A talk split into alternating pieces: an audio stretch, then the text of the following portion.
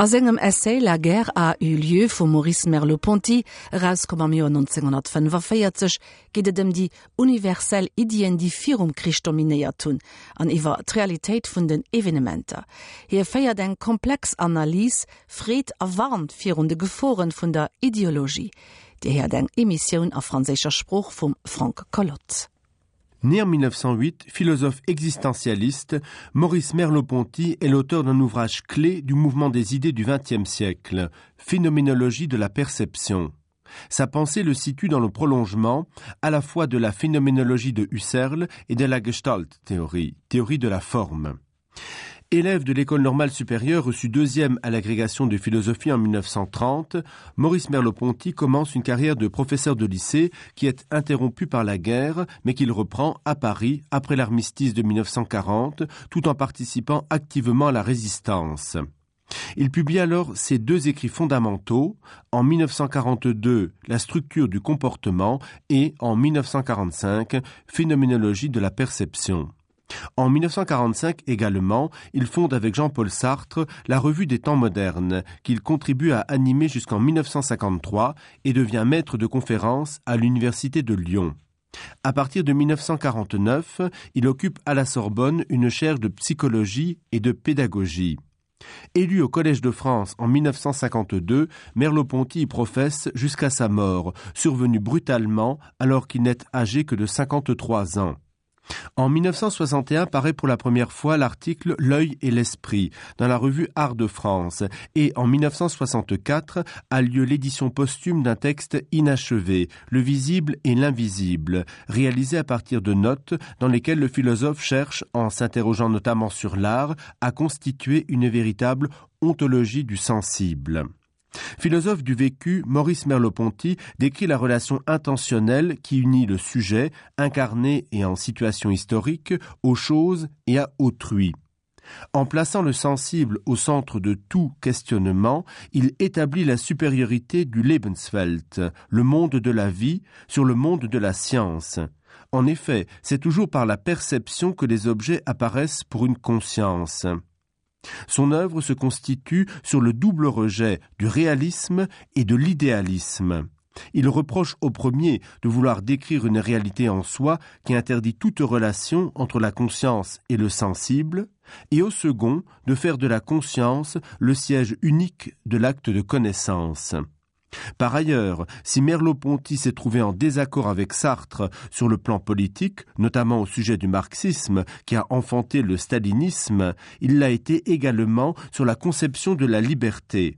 Pour lui, il n'a jamais choix et liberté absolue, ni possibilité radicale de révoquer sa conduite.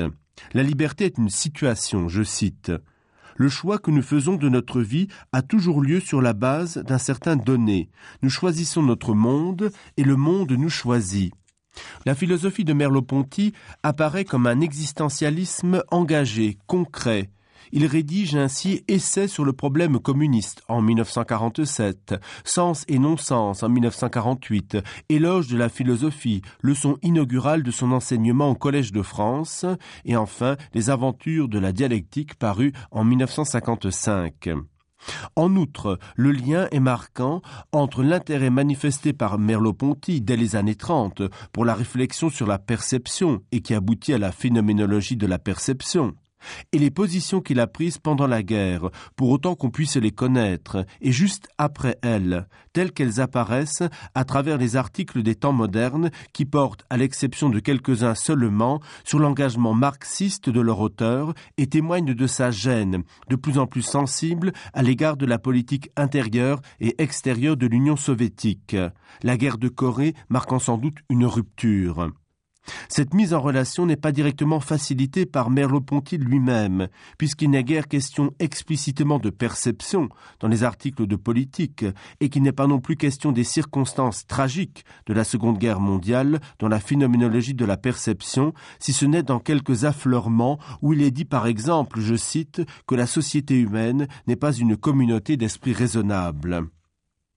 Merleau-Ponty a écrit dans le premier numéro des temps modernes, aux côtés de Jean-Paul Sartre, Raymond Aron, Simone de Beauvoir, un texte fort curieux qui, sous le titre La guerre a eu lieu, en écho à la fameuse pièce que Giraudoux avait écrite, retient notre attention dans la mesure où il procède, dans cet ouvrage, à une analyse complexe, mais formulée dans la simplicité d'un engagement philosophique d'une grande clarté. L'auteur interroge la philosophie dans sa capacité à participer à l'élaboration de ce monde-ci. Il regarde attentivement les phénomènes de psychologie sociale et de psychologie individuelle, là où ils se croisent pour construire et déconstruire l'histoire. Ils mettent en garde contre le réductionnisme et le danger des idéologies qui nient la pluralité d'expression de la vie humaine. Surtout Merleau-Ponty cherche, à travers le philosophe, l'homme dans sa relation aux autres et à l'histoire.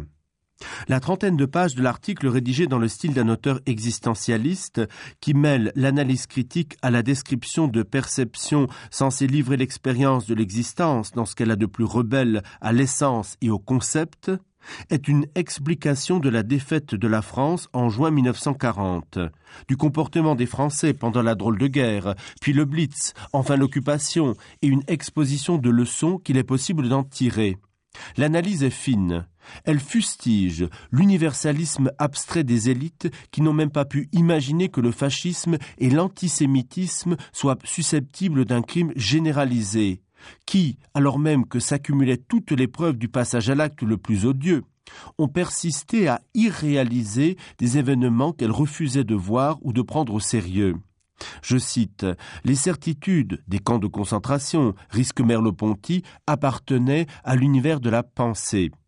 Sans être dupes des valeurs de liberté personnelle, d'égalité, de fraternité que les Français affectaient de promouvoir, Merleau-Ponty explique bien que leur irréalisation de la barbarie nazie avant qu'ils y soient soumis, d'une certaine façon par leur propre faute, était liée à une assez heureuse conjoncture économique, mais plus profondément à une victoire qui leur avait coûté si cher lors de la Première Guerre mondiale qu'ils voulaient la compenser par un mode de vie et une philosophie optimiste.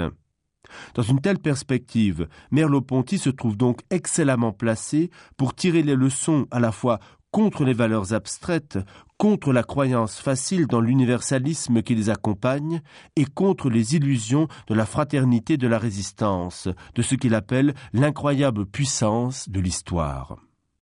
Dat war vum Frank. Um halfracht begréis Dichte Georges Konnen fir d'Emissionioun Musik inui, haut am Mëttelpunkt d'Orchesterswiit de Planets vum Komponist Gustav Holst.